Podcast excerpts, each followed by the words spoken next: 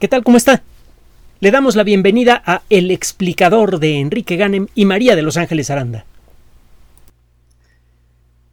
Las medidas que nos protegen mejor contra COVID-19, paradójicamente, son las que más rechazamos en colectivo.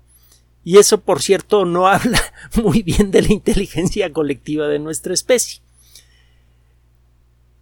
No existe cura contra COVID-19 existen algunos medicamentos de segundo uso, medicamentos que fueron diseñados para una cosa y que se encontró que podrían servir contra COVID-19, que reducen en un cierto porcentaje el riesgo grave para las personas que desarrollan enfermedad severa, pero cura no hay. Incluso si llegamos a desarrollar un antiviral perfecto que destruya al virus casi inmediatamente sin afectar al resto del cuerpo, es muy probable que no eh, eh, podamos detener el desarrollo de la enfermedad grave si nos atenemos nada más a eso, porque ahora sabemos que la enfermedad grave parece que es consecuencia de un mal funcionamiento del sistema inmune que es disparado por el virus. Pero la enfermedad grave no es causada por el virus de acuerdo con la perspectiva de muchos expertos. Entonces, ¿qué es lo que nos queda?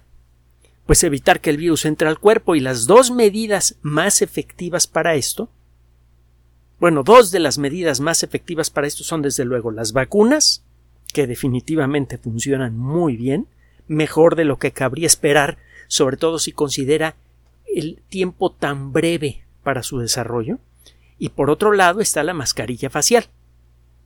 Al principio de la pandemia, la, gran mayoría de los expertos veía al asunto de la mascarilla facial con ah, reservas. Los virus son escandalosamente pequeños, lo hemos comentado en muchas ocasiones. Eh, los coronavirus son virus especialmente grandes, hay virus aún más pequeños. Y bueno, el tamaño típico de un SARS-CoV-2 va de las 50 a las 250 millonésimas de milímetro.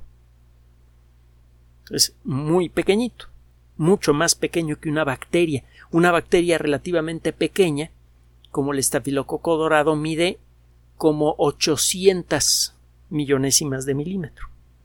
Y la mayoría de las bacterias son más grandes la idea de que la malla de una mascarilla pudiera detener al virus se antojaba absurda. Para crear filtros que tengan una malla lo suficientemente fina como para detener a una sola partícula viral se necesitan técnicas especializadas.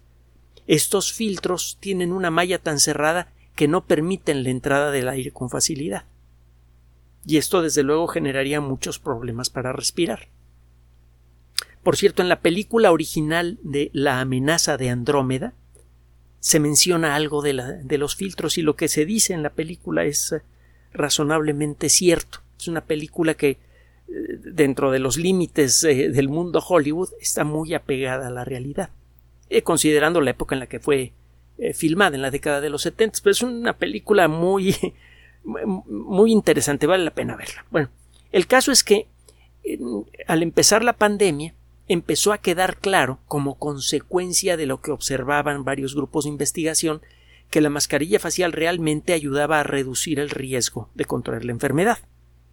Porque resulta que los virus, y esto lo aprendimos eh, por las malas a lo largo de estos meses, los virus no viajan solos por el aire, sino que viajan muchos de ellos en pequeñas gotitas microscópicas de saliva. Las gotas son diminutas, pero son mucho más grandes que un virus individual. Y esas gotas sí pueden ser detenidas por la mascarilla. Como consecuencia de eso, la perspectiva sobre la mascarilla facial cambió radicalmente. Al principio se llegó a pensar que eh, en algunos casos llegamos a reportarlo en su momento que la mascarilla podría ser contraproducente porque podría concentrar el virus en la nariz. Y resulta que no. Resulta que la mascarilla bien utilizada sí reduce sustancialmente el riesgo, pero ¿cuánto lo reduce? ¿Y qué tipo de mascarillas? Le hemos reportado a lo largo de la pandemia algunos de los trabajos más ah, importantes relacionados con este tema.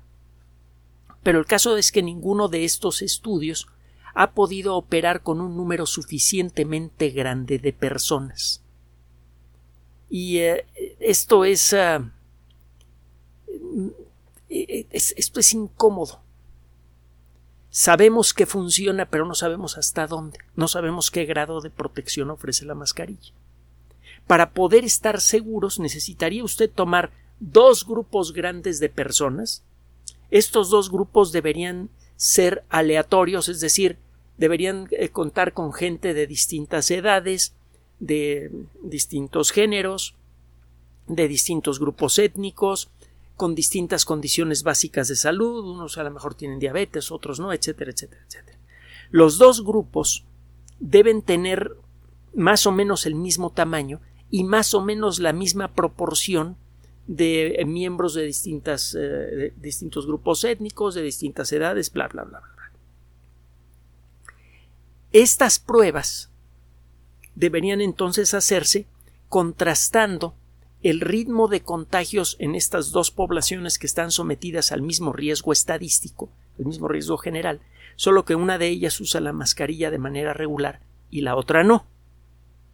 Para que estos estudios sean válidos sería necesario involucrar a un montón de personas. ¿Y cuánto es un montón? Pues como mínimo muchas decenas de miles, de preferencia varios centenares de miles de personas. Si vemos de manera clara que el grupo que está usando las mascarillas experimenta un riesgo sustancialmente menor que el que no les está utilizando, pues entonces podemos confirmar lo que por otro lado ya hemos aprendido, que las mascarillas protegen. Pero además podríamos empezar a ponerle números. ¿Qué tanto se reduce el riesgo de contraer la enfermedad? El problema es que es muy difícil reclutar gente para este tipo de pruebas. Por un lado, algunas personas de manera mm, visceral rechazan la mascarilla porque sienten la molestia, porque sienten que limita su libertad. Vaya usted a saber por qué. las, reacciones eh, de la gente que rechaza las mascarillas generalmente son eh, violentas y, son casi instintivas, son difíciles de explorar, caso por caso. Entonces no sabemos por qué algunas personas rechazan las mascarillas, incluso las que al principio parecen estar a favor de, usarlas. Se empiezan a inventar historias como que eh, la epidemia no es, falsa, es un invento del gobierno o de la CIA o de usted, quien usted quiera para eh, eh, controlar al, al país o no me voy a meter en los detalles, seguramente ha oído usted ese tipo de historias. Por otro lado, algunas personas que empiezan a usar la mascarilla se hartan y convierten el quitarse la mascarilla en un símbolo de libertad. Bueno, por el motivo que sea, el reclutar gente que quiera participar en estos estudios y esté dispuesta a utilizar durante un tiempo importante las mascarillas y a usarlas de la manera correcta porque no es nada más ponérsela, eh, la mascarilla tiene que estar razonablemente limpia, es necesario saber cómo ponérsela y cómo quitársela. Si se trata de una mascarilla reutilizable hay que saber cómo lavarla, etcétera, etcétera, etcétera. el, conseguir que un grupo grande de personas utilice de manera consistente las mascarillas no es sencillo. Bueno, recientemente fue publicado un trabajo que está en, proceso de aceptación para una revista más grande. Este trabajo aparece en una página electrónica que normalmente no asociaríamos con trabajos científicos. Es www.poverty-action.org.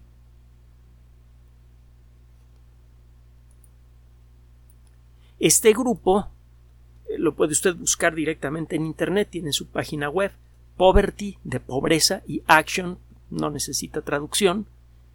Tienen eh, oficinas en distintas partes del mundo, incluyendo México, por cierto. En esta organización se dedica a buscar y promover soluciones para eh, paliar, reducir hasta donde se pueda problemas de pobreza global. Y acaban de publicar un trabajo que fue realizado haciendo unas observaciones en Bangladesh. Se dieron las circunstancias, en forma accidental, para poder comparar a dos poblaciones grandes más o menos razonablemente similares entre sí. Una de esas poblaciones utilizó la mascarilla, la otra no, y fue posible comparar el porcentaje de contagios en, eh, eh, en ambos casos. El trabajo todavía tiene que ser revisado por expertos. Ya sabe que cuando va usted a publicar un trabajo en una revista científica, usted lo tiene que redactar muy bien y eh, elegir muy bien sus, eh, eh, sus ilustraciones, sus gráficas. Necesita llevar una cierta metodología en la presentación de su trabajo. Tiene que cuidar cada palabra y cada coma.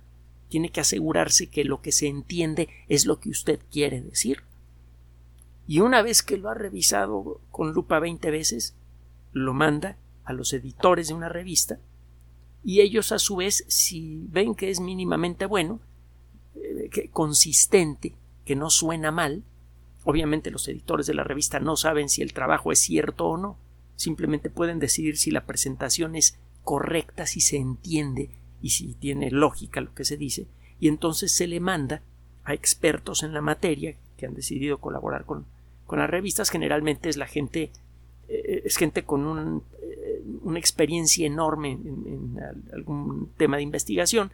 Estas personas, que generalmente son varios, revisan el artículo y cada quien da un voto, se acepta o no se acepta, y además hacen comentarios. Convendría corregir esto, convendría cambiar esta frase por esta otra, etcétera, etcétera.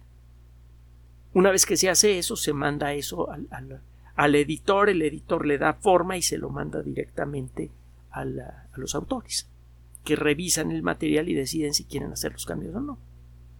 Bueno, el caso es que este eh, trabajo que le voy a mencionar ya está en cierta forma prepublicado, pero ahora falta que aparezca en una publicación formal. Está prepublicado. Uno de los coautores es ah, investigador de la Universidad de, Stanford en California y, bueno, se trata de un grupo de investigación bastante amplio, por cierto. Eh, va a encontrar usted un comentario editorial publicado en la revista Nature el 9 de septiembre. El estudio involucró a un total de más o menos 350 mil personas y eh, en este fue posible distinguir a las personas que usaban las mascarillas de las que no la usaban como consecuencia de un programa de promoción del uso de las mascarillas. En algunos lugares de Bangladesh fue posible, debido a las circunstancias, el eh, hacer llegar a la población propaganda en la que se promueve el uso de las mascarillas. Y eso, a final de cuentas, aumentó al triple la frecuencia de uso de las mascarillas en, eh, en algunos pequeños poblados en los poblados que servían como control, los poblados en donde casi no se usaba la mascarilla, el, índice de uso era de aproximadamente el 13%. Es decir, 13 de cada 100 personas usaban las mascarillas de manera regular. Y en las aldeas que recibieron esta propaganda, el índice de eh, uso de mascarillas subió hasta el 42%. Ninguno de los casos es perfecto. Si usted quisiera hacer una comparación más formal, lo ideal sería que en un grupo nadie use la mascarilla y que en el otro grupo todo mundo la use. Es imposible esperar esto.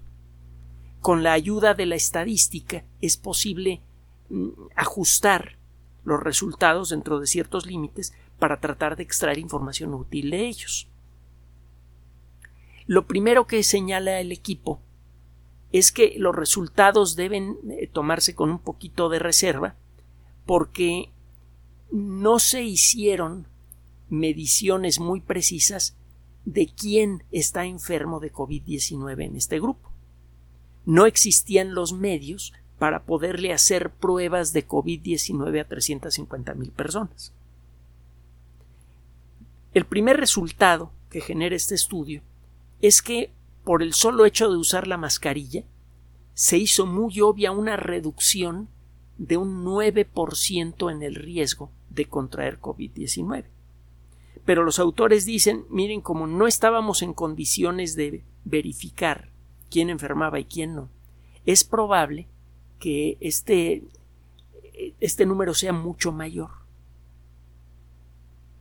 Solamente pudimos hacer una aproximación porque no contábamos con las herramientas para evaluar a las 350 mil personas para ver quién se enfermaba. Nuestras estimaciones estadísticas sugieren que el uso de las mascarillas en, promedio genera una, explico eso de en promedio, genera una reducción del 9% en, en, en la probabilidad de contraer COVID-19. Ahora, las mascarillas quirúrgicas KN95 son más efectivas. Esto lo sabemos desde antes de este estudio, pero ahora tenemos números más precisos. Son más efectivas que las de tela. Las eh, mascarillas quirúrgicas reducen en un 11% el riesgo. Las mascarillas de tela solamente en un 5%. Es decir, que la mascarilla quirúrgica la gente que usa mascarilla quirúrgica tiene la mitad del riesgo de contraer COVID-19 que la de la gente que no utiliza la mascarilla de, eh, quirúrgica, sino que utiliza la mascarilla facial. Y ambos grupos experimentan un riesgo menor de contraer la enfermedad en relación, desde luego, a la gente que no la utiliza. Hay unos trabajos de, de investigación que se han hecho en paralelo a esto por el mismo grupo para tratar de evaluar la eficacia de las mascarillas de, de tele y de las mascarillas quirúrgicas para detener estas microgotitas de las que hablaba al principio de este audio. Y esos números coinciden con esos porcentajes. Las mascarillas quirúrgicas paran mejor estas microgotitas que flotan por el aire.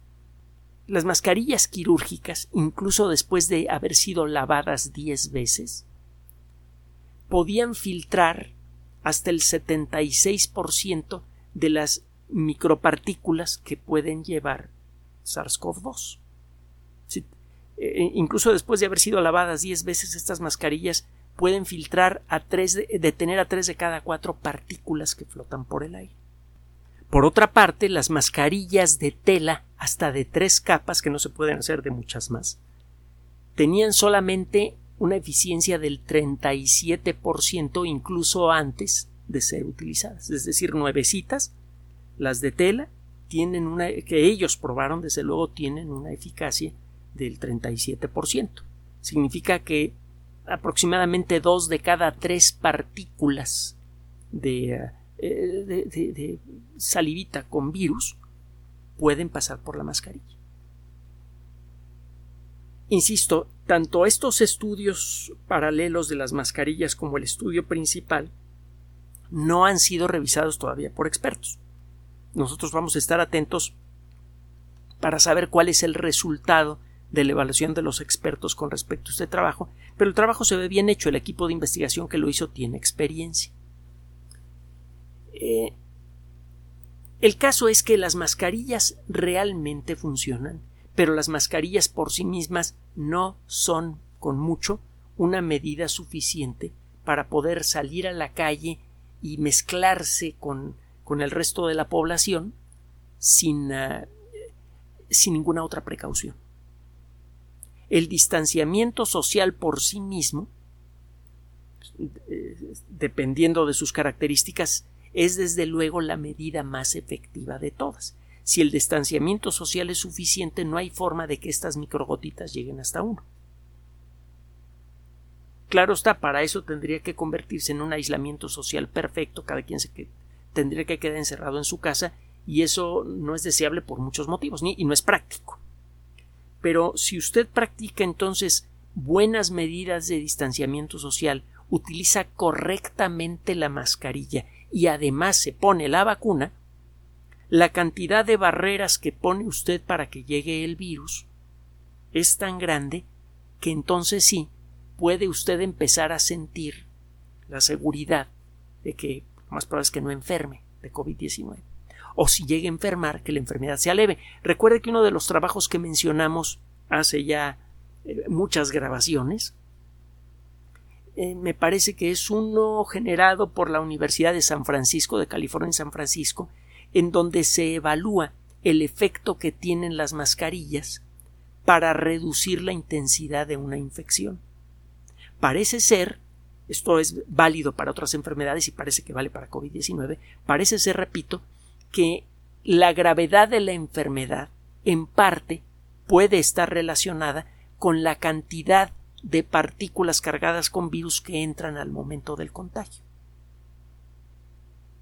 Si está usted en una habitación cerrada, alguien estornuda y tiene coronavirus y usted respira todo eso, entran muchos virus en su cuerpo y aparentemente eso facilita el, el desarrollo de una enfermedad grave. Tiene mucho sentido porque cada célula infectada emite una señal química de alarma. Y eh, hasta donde podemos decirlo, estas señales de alarma, cuando son demasiado intensas, pueden enloquecer al sistema inmune. El sistema inmune se moviliza rápidamente, acaba con el virus en cuestión de una semana y media, dos semanas cuando mucho, pero se puede quedar sobreactivado el sistema inmune y eso es lo que produce la enfermedad grave. Si en lugar de que entren millones y millones de gotitas a su nariz o, miles de ellas, entran unas pocas porque está usted utilizando mascarilla y porque mantiene usted cierta distancia social, entonces la infección es leve. Hay pocas células que están emitiendo esa señal de de emergencia, pocas células infectadas por el virus. Eso hace que el sistema inmune tranquilamente detecte al virus y aprenda a, luchar contra él. Y al poco tiempo, el sistema inmune elimina a las relativamente pocas células que se han enfermado sin que por eso se quede, digamos, trabado, se quede atascado en, alta velocidad. Si el sistema inmune no recibe un reto tan grande, parece ser que es que la enfermedad grave se hace mucho menos probable. Entonces usted empieza a poner todas estas fichas en la mesa, todos estos artículos científicos que le hemos dicho de en dónde los puede usted encontrar, y se empieza a integrar un caso muy lógico, razonablemente verificable, en favor del uso de las vacunas, del distanciamiento social y de las mascarillas. Si uno atiende a esa información, de manera natural uno va a aceptar el uso de la mascarilla, el uso del distanciamiento social y la vacuna.